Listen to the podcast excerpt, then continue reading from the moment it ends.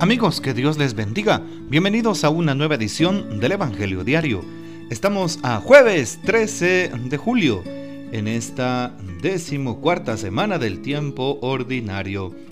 Y para hoy recordamos y celebramos en la liturgia de la iglesia a San Enrique. Enrique era nieto de Carlomagno. Nació en el año 972 coronado emperador de Occidente en Roma en el año 1014. Murió en 1024. Con su esposa Santa Cunegunda vivieron una vida casi monástica y pusieron gran empeño en reformar la vida de la iglesia y en propagar la fe en Cristo por toda Europa. Realizó lo que a muchos puede parecer imposible, ser emperador vivir continuamente ocupado en los problemas públicos y entre guerras y llegar a ser santo. Pidamos pues la poderosa intercesión de San Enrique. Para hoy tomamos el texto bíblico del Evangelio según San Mateo, en el capítulo 10, versículos del 7 al 15. En aquel tiempo envió Jesús a los doce con estas instrucciones Vayan y proclamen por el camino que ya se acerca el reino de los cielos. Curen a los leprosos y demás enfermos.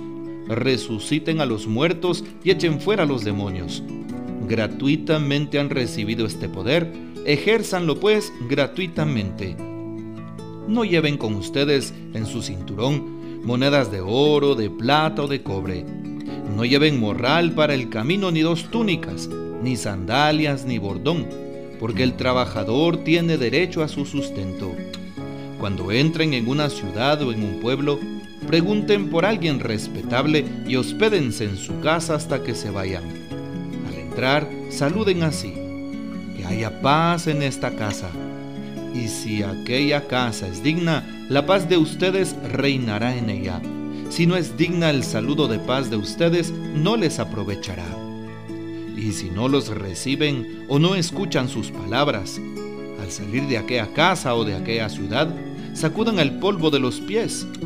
Yo les aseguro que el día del juicio, Sodoma y Gomorra serán tratadas con menos rigor que esa ciudad.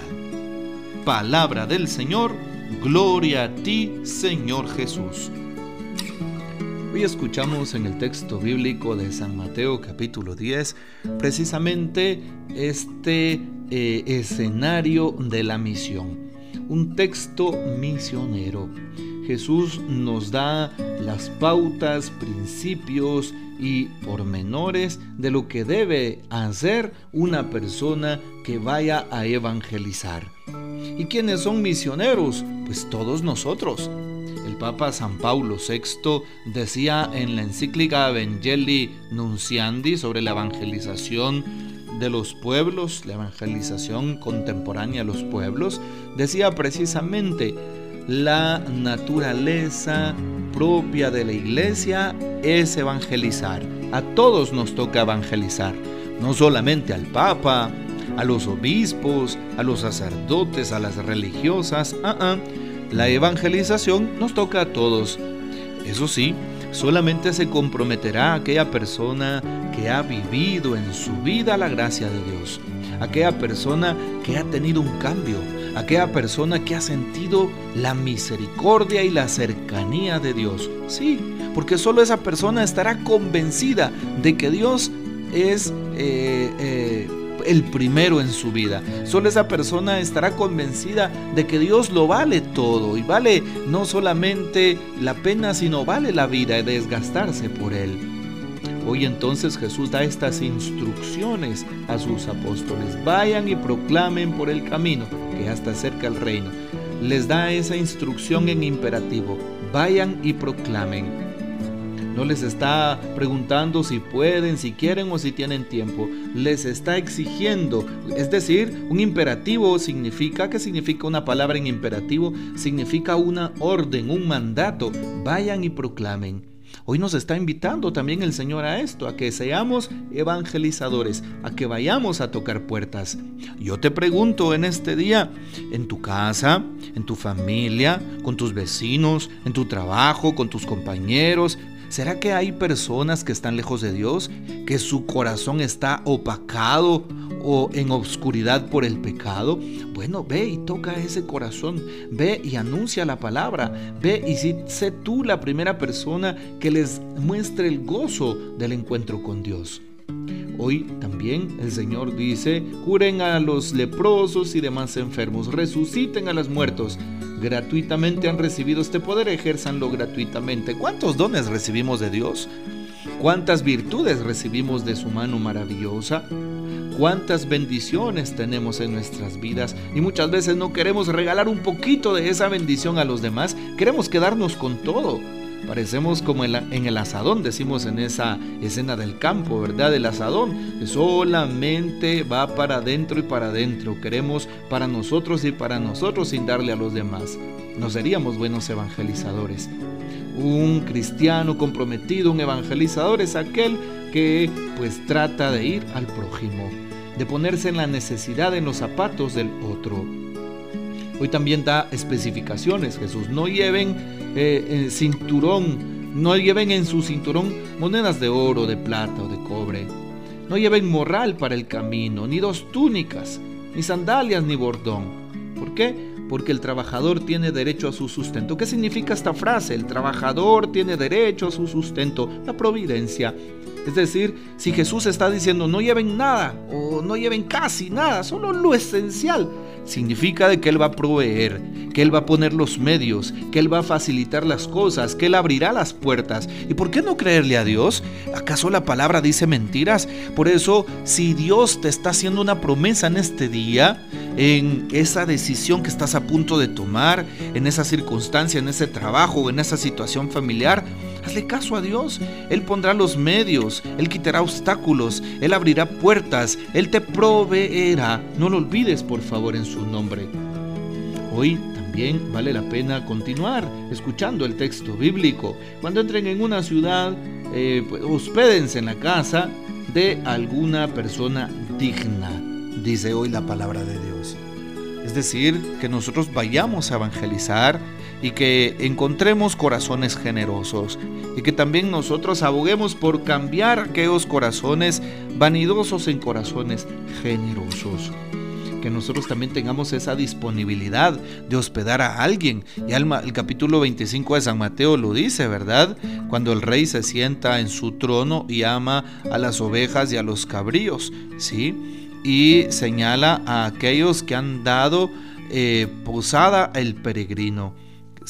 Que han dado de comer al hambriento, de beber al sediento. Bueno, pues ahí está la gracia de Dios, la misericordia de Dios, para con nosotros y para con los demás. Hoy también, qué importante es lo que termina diciendo la palabra de Dios. Cuando no los reciban ni escuchan sus palabras, sacúdanse el polvo de sus pies. Significa que nosotros nos vamos a poner a protestar con alguien porque no nos recibe en su casa a la hora de ir a evangelizar o porque o, mal, o, señalarlo por alguna circunstancia. No, cada persona es libre de recibir en su casa a Cristo o cada persona es libre de rechazarlo. Más bien el Señor nos da la, la instrucción de no cometer ese error. ¿Cuál error? El error de eh, señalar, de juzgar nosotros también no, sino todo lo contrario. Serán tratados con menor rigor, dice el Señor. Y por eso hoy el Señor nos invita. ¿Y a qué nos invita? A que tengamos eh, paciencia, paz, tolerancia. Bueno, pidámosle al Señor que nos dé esa fuerza y esa gracia que solamente vienen de Él. Que dice hoy el comentario bíblico del Papa. Bueno, lo titula Que haya paz. Jesús es el príncipe de la paz. Él mismo es la paz. Así que envía a sus discípulos a llevar la paz, o sea, a darlo a conocer a todos los pueblos y ciudades a, donde vayan. El deseo de paz es comprometerse con aquellas situaciones adversas, es procurar la equidad, la igualdad y la justicia. Por eso, las indicaciones que Jesús les ha dado tienen que ver con no llevar nada de más, nada de sobra, nada que pueda ponerlos en una situación privilegiada ante sus destinatarios. Al no tener nada, ellos dependerán de la generosidad de la gente, y eso los llevará a hacer comunidad, a hacer realidad esa propuesta del reino de Dios que viene a traer Jesús. Es lo que nos dice el Papa de Francisco para este día. Qué hermosos pensamientos los del Papa, ¿verdad? Así es. A que experimentemos pues el don de la generosidad. Pidámosle esto también al Señor en este día. No olvides, hoy jueves eucarístico y sacerdotal, pasar a visitar el sagrario o participar durante esta tarde y noche en la adoración eucarística en tu parroquia o en la comunidad que consideres eh, a la cual puedas ir. Te invito para que ores por el Papa Francisco en este día, por los obispos, por los sacerdotes, por los seminaristas, por las vocaciones el Señor nos bendiga, que María Santísima nos guarde y que gocemos de la fiel custodia de San José. La bendición de Dios Todopoderoso, Padre, Hijo y Espíritu Santo descienda sobre ustedes y permanezca para siempre. Amén. Comparte este audio y hasta mañana.